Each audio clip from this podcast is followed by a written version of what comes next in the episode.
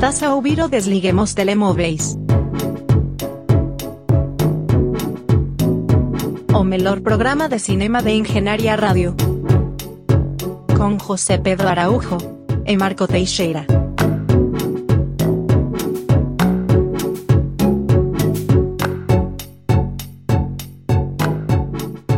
Sejam bem-vindos ao Desliguem os Telemóveis, uma semana mais desde casa e uma semana mais não por eh, coisas relacionadas com Covid, aliás, até dá a impressão que isso já, já é coisa do passado, mas sim por incompatibilidade de horários. E, portanto, o que interessa é falar sobre filmes e é para isso que cá estamos. Eu, Marco Teixeira e também José Pedro Araújo. Olá, muito bom dia, boa tarde, boa noite. Já não, já não dava os três bons há muito tempo, que era uma coisa que costumava fazer antes. o que costumamos fazer e vamos continuar a fazer é falar de filmes. Isto é a transição que eu uso sempre, quando na verdade não há nenhuma transição que pode ser feita. um, e vamos começar com um projeto que eu tenho ideia que nós já mencionamos no programa, mas eu não tenho a certeza, que é The Northman, o filme mais recente de Robert Eggers, a mente por trás de coisas uh, bastante badaladas como The Lighthouse ou The Witch. É verdade, sim senhor. Uh, The Northman, uh, curiosamente, não é um filme da A24, apesar de ser de um, de um realizador que foi lançado pela A24 e está bastante ligado, mas digamos que ele chegou a uma altura que diz: uh, Eu gostava de fazer um épico, se faz favor, e a A24 diz: Calma aí, nós não temos esse tipo de dinheiro. e felizmente há, há, ainda há grandes estúdios que conseguem apostar num, realizador que promete e num realizador que se sabe à partida que se vai por trás de um filme deste género, uh, não terá o mesmo efeito que, por exemplo, se pusessem um Ridley Scott atrás de um filme deste género, não é? Que é um realizador que se consegue imaginar como o To Go, para tipo, ok, quero fazer um épico histórico, ah, vai buscar um Ridley Scott e consegues qualquer coisa que provavelmente conjuga algum nível de qualidade, mas é extremamente acessível uh, às audiências. Pronto, e Robert Eggers... Mesmo, mesmo que sim. não acessível, um pouco desinspirado. Eu acho que temos, temos The Last Duel muito presente na nossa mente. Não, é? Sim, mas... não direi que sim é um filme seguro, mas, mas, é uma coisa. Mas eu percebo o que queres dizer porque é tudo muito mais uh, brando. É, é, é, um bocadinho, é verdade. E, não, e, com isto não estou a chamar o Ridley Scott um mau realizador, apesar de ele ter efetivamente maus filmes. Um, estou apenas a dizer que é um tipo de realização assim um bocadinho mais, pronto, convencional. Um, e tem vindo a ficar mais convencional, porque se fomos atrás e, e vimos Blade Runner, Uh, nem para agora, quanto mais para a altura, considero propriamente um filme uh, acessível para as audiências. Mas, mas é assim, mas filmes como, como o que ele tem, uh, filmes como The Martian, mesmo filmes como Gladiador, são filmes de grande escala que acabam por ser bastante acessíveis. Mas não estamos aqui para falar de Ridley Scott, estamos para falar de Robert Eggers. eu estava bastante entusiasmado para ver este filme por causa do elenco e por causa do realizador, não tanto por causa do tema isto é de facto um, um épico, na verdadeira ação da palavra, uh, e uh, não é normalmente o tipo de filme que me puxa quando uh, está relacionado com eventos históricos, não é? Que isto seja um filme histórico a retratar um, um fielmente uma peça de história, mas é, pronto, passa-se no passado, portanto isto passa-se no século 9 ou 10, já, já não tenho bem presente, um, com os vikings, portanto, na Islândia e na Rússia e etc. Um, e, e, portanto, não costuma ser uh, my cup of tea. Uh, mas, uh, e, e, já agora, e, convém dizer também, Robert Eggers é um realizador que eu, os dois filmes que vi dele, gostei, gostei bastante, mas eu senti que, quer dizer, em termos de aquele clique, dar aquele clique ainda não tinha acontecido. O que é que quer dizer com isso? Pá, sei lá, como acontece com Ari Aster, com, pegando no outro grande realizador de terror da A24, um, eu sinto que os dois filmes que eu tinha visto dele eu tinha gostado. Eu gostei mais de The Witch do que The Lighthouse. Um, pronto, The Witch gostei bastante, mas senti que era um filme. Senti um bocadinho que era um primeiro filme. The Lighthouse, uh, senti que era ele a operar mais na frequência dele, era um filme mais, mais estranho também, na verdade. Um, mas houve algumas coisas que eu gostei bastante do filme, mas houve ali algumas barreiras. Uh, o filme, efetivamente, senti-me um bocadinho burro de vez em quando. Eu. Era aí que eu queria chegar, porque eu achava que estavas a falar disso.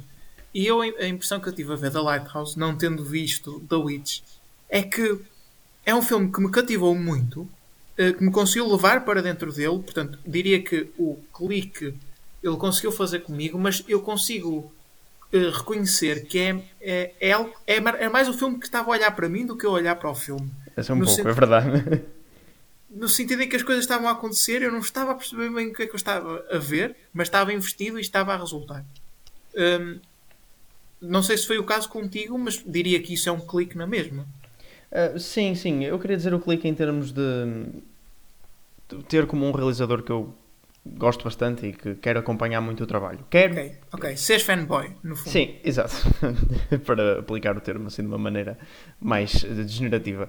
Mas, mas sim, é um bocado isso. Uh, se bem que eu continuei uh, muito interessado no que ele ia fazer no futuro, porque apesar de tudo, apesar de eu não ter achado a Lighthouse do mesmo nível de excelência que foi alcançado na, na opinião geral uh, do público, ou pelo menos do público que o viu, vamos dizer assim, um, não deixa de ser um filme muito interessante e cativante e, pronto, como tu disseste, não, é, é, impossível deixar de olhar para ele. E, e um realizador que faz da Lighthouse é sempre inevitável a curiosidade para ver o que ele vai fazer a seguir.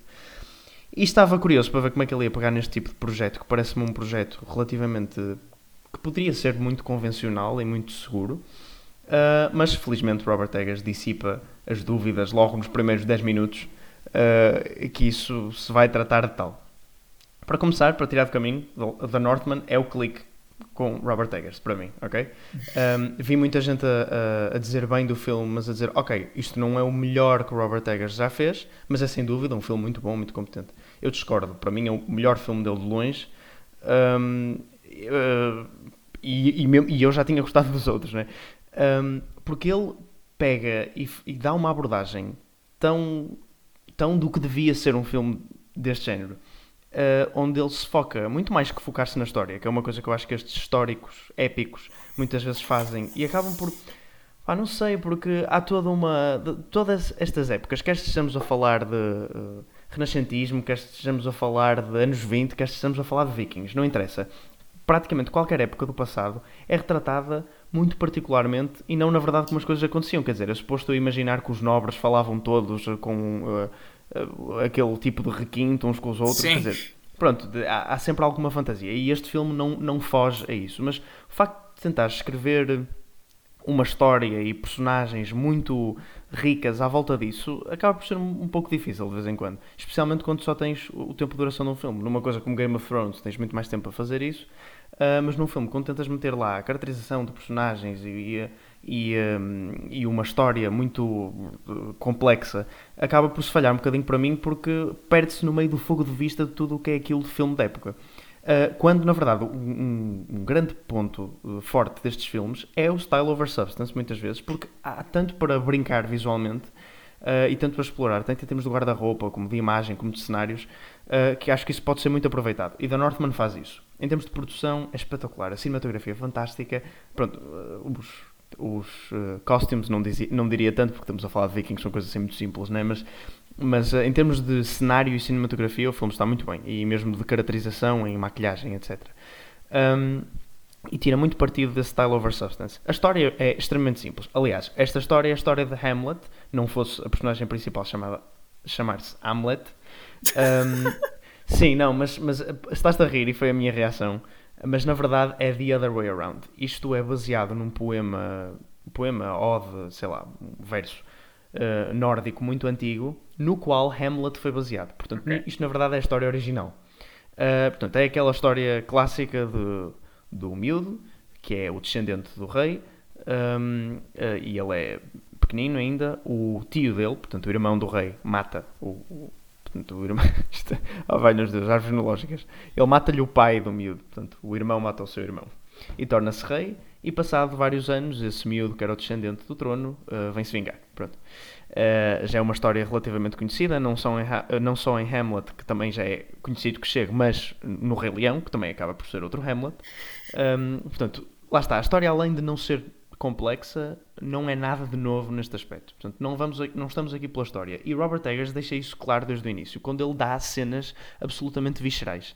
O filme é uma conjugação muito boa de, de elementos relacionados com uh, o sobrenatural e o folclore daquela época, bruxos e bruxas e feitiços e preconceitos e, e superstições e, um, peguem tudo isto muito bem nesta lore uh, e não só em termos visuais como em termos de cenas individuais resulta muito bem e também uh, num mega espetáculo de, de sei lá qualidade do que é animalesco e violento um, e, pronto, e acaba por ser um filme extremamente violento, às vezes até duro de ver nas coisas que representa. Representa um, o disregard pela vida humana naquela altura. Uh, muito.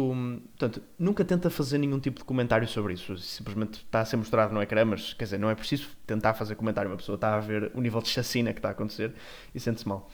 Um, e, e, pronto, e acaba por representar estas personagens como muito viscerais. Posso-te interromper aí? Podes, uh, podes e deves. Porque, porque eu tenho uma, uma dúvida. Normalmente, quando se fala em Robert Eggers, fala-se em, em, terror. E eu não estou a ver aí um argumento que dê para meter muito terror. Não, e, e, tens razão. Não, não, é, não é um filme de terror. Admitidamente, acho que nem foi tentado comercializar como tal. Uh, apesar de Robert Eggers ter dois filmes que estão uh, mais a puxar para o terror, acho que The Northman uh, separa-se completamente disso. Não tem. Assim, tem cenas. Eu nem lhes posso chamar assustadoras. Elas são ou uh, difíceis de ver pela quantidade de violência que tem, ou um, sei lá, são dark num sentido, porque tens muitas cenas de rituais, uh, mas acabam por não se qualificar como filme de terror. São, são coisas tipo, são estranhas, mas não, okay. acho que não vão muito para lá disso. Um, mas essa também não é a intenção do filme, portanto eu não estou a dizer isto como crítica. Um, pronto, e, e a verdade é que uma grande qualidade do filme que um filme deste tinha de ter, a partir do momento onde não tem grande história, é que as cenas em si, individuais, são muito fortes. A maioria das cenas deste filme são memoráveis para mim. Um, especialmente lá está, estas cenas que têm a ver com rituais. É certo que metade do filme são homens a berrar, ok? É, é uma realidade. Mas resulta. Um, homens a berrar ou mulheres a, a manipularem coisas. Mas, mas, mas não sei, há, há, toda uma energia que flui muito bem durante o filme. Um, eu vi uma review no Letterboxd interessante a dizer que isto é muito bonito, gostou muito do filme, mas que tem dúvidas se o filme é objetivamente sobre alguma coisa.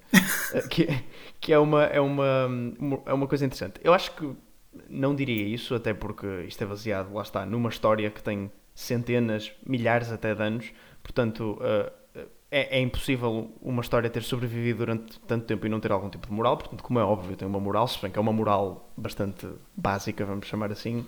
Um, mas, mas mesmo assim há, há, há, coisas a tirar do filme em termos de sentido, mais do que mais do que é um miúdo que se vai vingar e é uma história de vingança.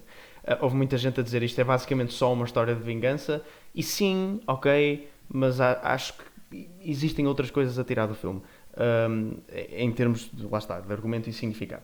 Um, mas eu não sei, olha, The Northman era tudo o que eu queria que fosse e mais ainda. Eu gostei mais do filme achei que ele, superou o meu limite, porque eu estava a dizer, ok, Robert Eggers, eu gosto do cast, mas eu não gosto muito deste tipo de filme, portanto já estou a moderar as minhas expectativas e lá está. E Robert Eggers também, apesar de eu ter gostado dele, não é assim um realizador que eu tenha adorado, um, mas este superou mesmo as minhas expectativas, para lá do que eu estava à espera.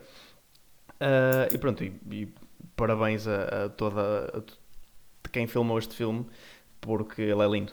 Há cenas, a cena final uh, está incrivelmente bem filmada, muitas cenas com uh, uh, vulcões que estão muito interessantes também. e lá está, e essas cenas. Há, há, vários, há vários momentos do filme onde a personagem principal é chamada ou por uma gruta ou por um, um canti, ou por uma cabana, uma coisa assim, e tem um encontro com um bruxo ou uma bruxa, uma entidade qualquer. Uh, e todas essas cenas são muito boas de ver, especialmente a cena inicial, uh, onde a primeira vez que isto acontece, onde ele ainda é criança e está com o pai, um, onde há todo um ritual que é tipo que até inclui piadas de flatulência, incrivelmente. Um, e, e, pronto, e, e, gostei muito. Ok. Vamos então passar para We Are All Going to the World's Fair. Um, eu não tinha ouvido falar até tu dizeres que o tinhas visto. Pronto, assim é que se quer, né, Marco? Mais do que trazer coisas novas aos espectadores, eu até te consigo surpreender a ti. É verdade. É para, não é, é muito mostrar... difícil, mas eu agradeço. é para mostrar que a inovação não cessa aqui. Bem, uh, curiosamente, We're All Going to the World's Fair não foi um filme que eu descobri em cima do joelho e, e vi, simplesmente. Era já um filme que eu tinha na, na watchlist há algum tempo. Este sim é um filme de terror.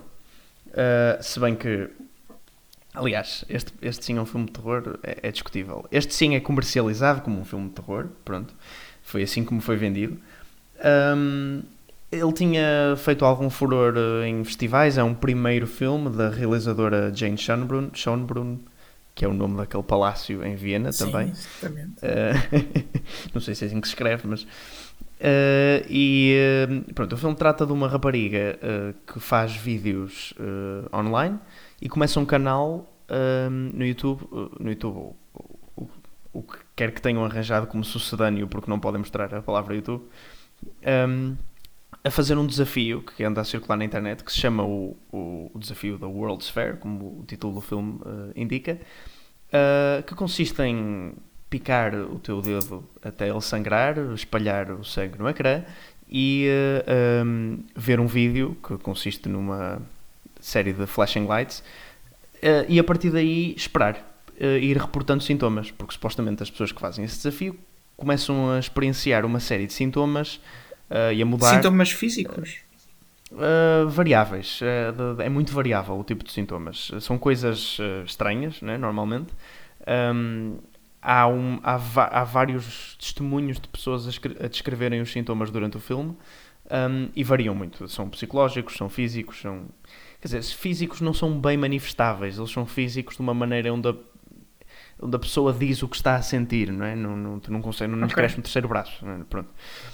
Um, e o filme opera nesta frequência. Assim que, na maneira como eu descrevi, eu percebi agora que fiz passar o filme como parecendo uma coisa um bocado. Um, um filme de terror para adolescentes, ok? Normal. Mas não é, de todo. Um, a maneira como isto é feito, primeiro o filme tem 1 hora e 25, portanto é um filme pequeno, uh, mas é extremamente lento, tipo, muito, muito lento. Portanto, o, argumento é pouco substancial a partir do momento onde metes um filme pequeno e que anda muito devagar. Um, substan quer dizer, substancial não é a melhor palavra, isto é um bocado. É, é, acontecem poucas coisas, vá. Um, e uh, a maneira como o filme opera não é. Portanto, não é nada. Não é um assalto aos sentidos, ok? okay? Uh, é, é muito lento, é um filme como ouvi descrito também no Letterboxd, peço desculpa por, esta, por estes empréstimos que estou a fazer de, de algumas outras reviews que vi, mas são coisas que achei acertada. Uh, é um filme ASMR. Até porque inclui, de facto, uma sequência de dois minutos para aí de ASMR. Um, e é um filme muito online, mas não no sentido um, que, que, costumamos associar o tipo destes filmes online. Como, por, por, exemplo, pensando em filmes de terror, associamos a filmes como Unfriended, que é aquele que se passa todo num, num ambiente de trabalho, ou filmes como Searching, que não sendo de terror também se passa todo no ambiente de trabalho. Uh, ou mesmo o, recentemente o filme que vimos no Fantasporto, que levou o grande prémio, Follow Her, um, que também pode ser considerado um filme online, entre aspas, pelo menos na primeira sequência, Sim. onde há uma série de pronto, referências a sites e, e, serviços de live streaming, etc.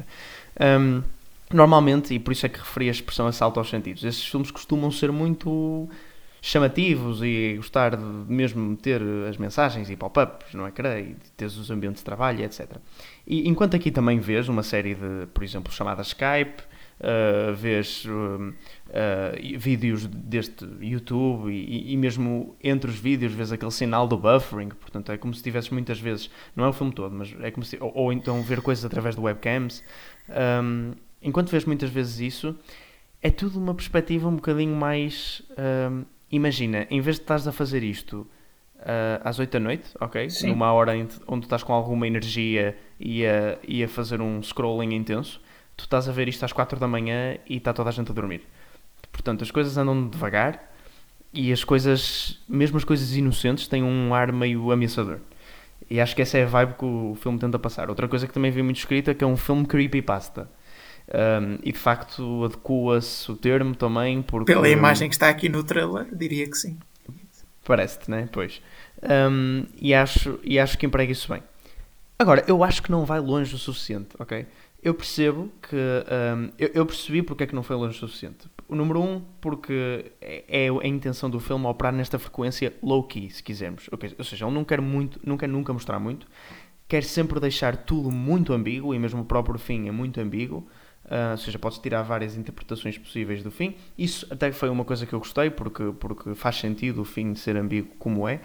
Um, mas o problema que o filme leva com isso é que, sendo muito lento e acontecendo pouca coisa, uh, acabas por ficar um bocadinho entediado de vez em quando, porque uh, as partes que te puxam mais do filme são aquelas onde tu começas a ver algo creepy a acontecer. E, e, a verdade é que isto, se calhar, é, é o deturpar das minhas expectativas, porque eu vinha à espera de um filme de terror, porque foi assim que foi vendido. Porque no fim do dia, isto não é bem um filme de terror, este filme é só tipo extremamente depressivo e triste. Um, para entrar um bocadinho mais na história, a personagem principal, depois de fazer este desafio, e o filme tem pouquíssimas personagens, já agora tem praticamente duas personagens, uh, mais pessoas aleatórias que aparecem nos vídeos um, a personagem principal começa a sentir os efeitos deste desafio que fez, começa a entrar. Eh, pá, começa a ficar progressivamente mais estranha, mas lá está, mais uma vez, para usar, desculpem usar esta palavra, mas mais uma vez, é uma coisa muito progressiva, muito lenta.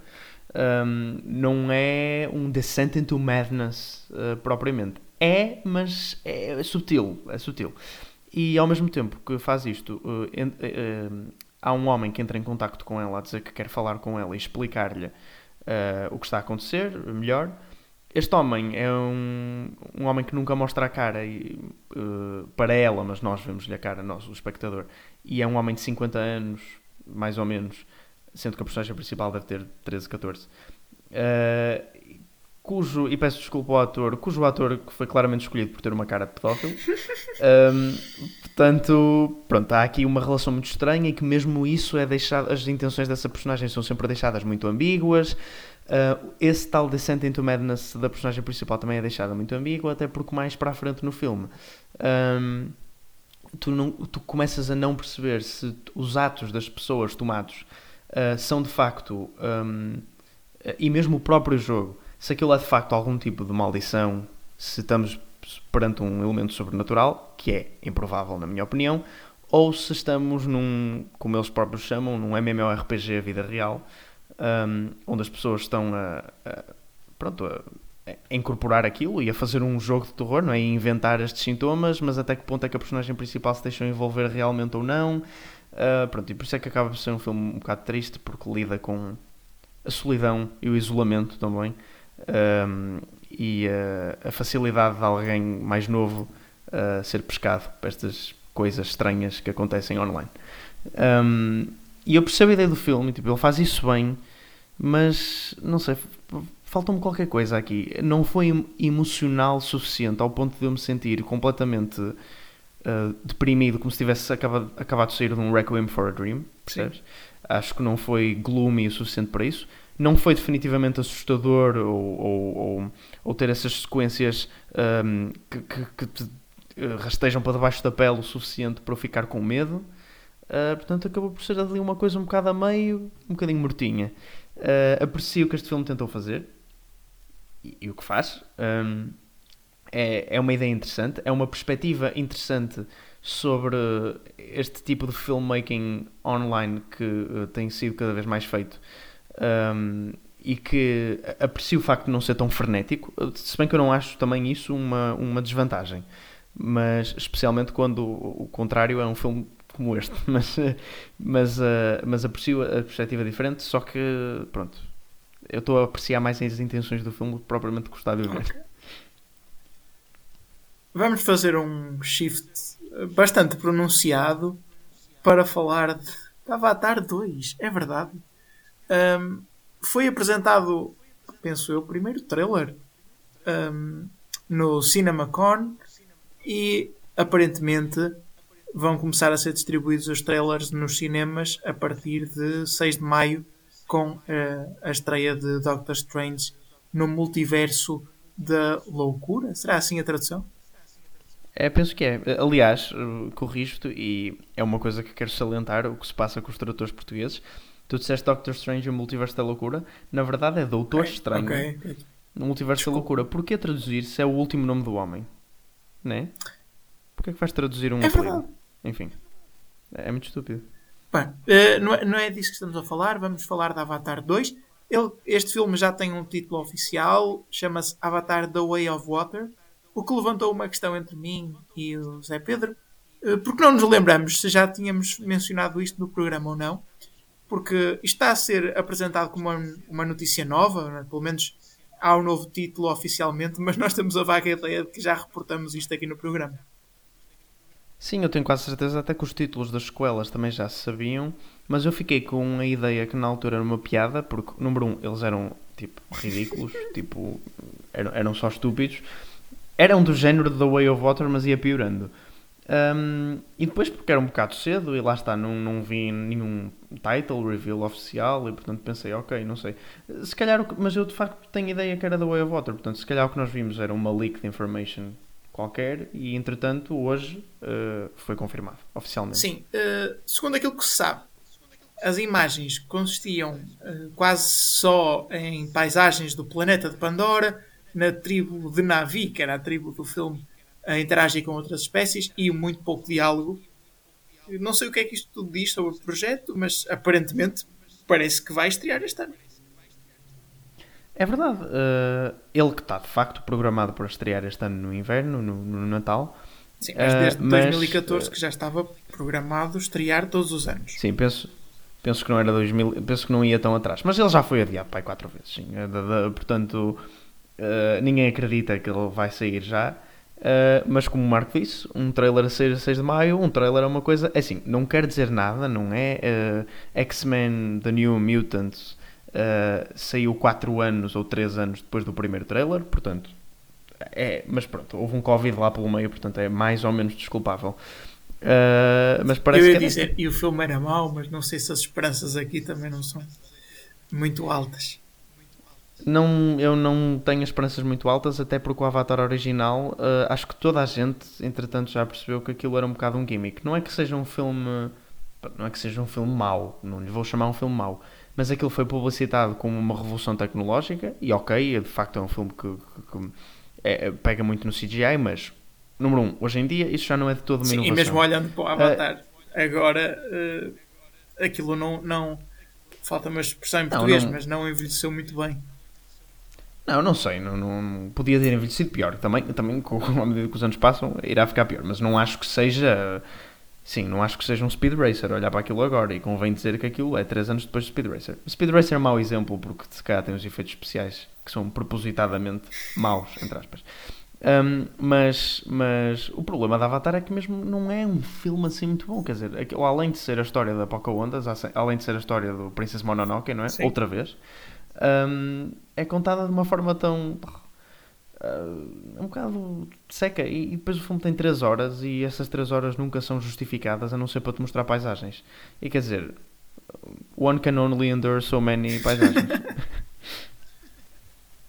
para concluir, vamos voltar a falar do Festival de Cannes porque foram anunciados os elementos do júri. Um, não conhecemos toda a gente, conhecemos alguém, mas eu passo para ti a bola para falares pronto, eu, eu receberei a bola. Um, a bola metafórica. que disse, a bola metafórica, sim. Uh, disseste, vamos falar do Festival de Cannes, e eu, ah, Cannes são, mas não, Cannes, Cannes só. Um, mas atenção, que a Eurovisão está, está quase a chegar. Sim, iremos uh, falar dele. O episódio...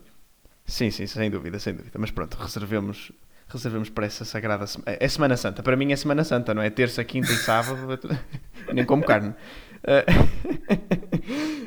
um, bem, o presidente do júri este ano é uh, Vincent Landon. Um, acho que disse bem, Vincent Landon, parece-me parece parece um, estar, estar de acordo com a pronúncia das, dos, das vogais em francês. Um, o ator, que é assim, eu sou ignorante aqui, ok? Não vejo assim tanto cinema francês quanto isso. Eu conheço do Titã, eu sei que ele é um ator já bastante conceituado e que entrou em muitas outras coisas, se calhar até já vi outros filmes com ele, mas pronto, recentemente lembro-me dele como sendo uma das personagens principais do Titan. Uh, portanto, sem muitas opiniões, é um ator, não é? Uh, às vezes temos realizadores, às vezes temos atores e atrizes.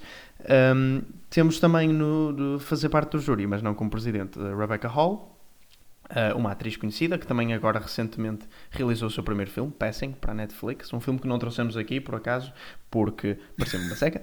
Uh, temos a Nome Rapaz, uma atriz sueca uh, cujo papel mais conhecido é o de The Girl with the Dragon Tattoo, não é? A versão sueca de, disso e também Prometheus, também é a atriz principal do, do Prometheus. Acho que a Faradi, um realizador que nós curiosamente também já trouxemos imensas vezes ao programa, um realizador iraniano.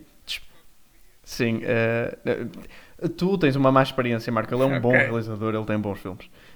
Um, Jeff Nichols, um realizador também americano, uh, também já vi alguns filmes dele. Uh, penso que Take Shelter é, é, é, um dos filmes dele com, com Michael Shannon, um dos principais uh, papéis de Michael Shannon, que é o mais conceituado.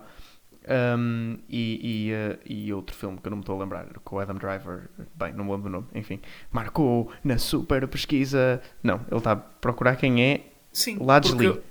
É realizador de Les Miserables. Atenção, não, não é Les Miserables, uh, não o das canções, não o do Hugh Jackman, Russell Crowe. É um filme francês que saiu há, há alguns e anos que atrás. penso eu ganhou uma uh, menção, uma, uma, nomeação para melhor filme estrangeiro no ano. Que... Penso que sim também, exato. Mas não, não tem nada a ver com, uh, com a história de, de Jean Valjean. Uh, e finalmente, não é finalmente, existem outros elementos no júri, mas eu não os conheço, portanto estou-me a referir aos que conheço. Joaquim Trier, uh, que também trouxemos recentemente ao programa, uh, realizador de The Worst Person in the World, realizador norueguês. Uh, pronto, é, acho que é uma, uma, uma escolha diversa. Eu não, nunca tenho nada de negativo sobre estas escolhas, né? são sempre pessoas da indústria, são sempre pessoas conceituadas. Eles gostam muito de repartir por várias nacionalidades, o que eu acho também, bem também, para não haver bias para filmes de uma certa nacionalidade e também para termos cinemas de, de diferentes cantos do mundo. Se bem que os que eu enumerei aqui, não estou em erro, eram quase todos europeus. Quer dizer, temos Jeff Nichols que é americano e temos, temos acho que a Faradi que é asiático. Um, mas pronto, uh, é a seleção deste ano. Sim, não há muito mais a dizer. Uh, são estas as pessoas que vão ficar responsáveis por atribuir a Palme d'Or e nós somos responsáveis por fazer este programa e fizemos a nossa parte esta semana. Tenho que confessar, uh, eu fiquei um bocadinho do lado, não é? Deito o pau. Mas ainda assim deu para falar de cinema. Algumas recomendações, nomeadamente The Northman, se calhar outras não tão fortes como We're All Going to the World's Fair e Avatar 2, especialmente. Estaremos, não sei se de regresso na próxima semana, portanto vamos desejar a todos uma boa queima das fitas e até à próxima.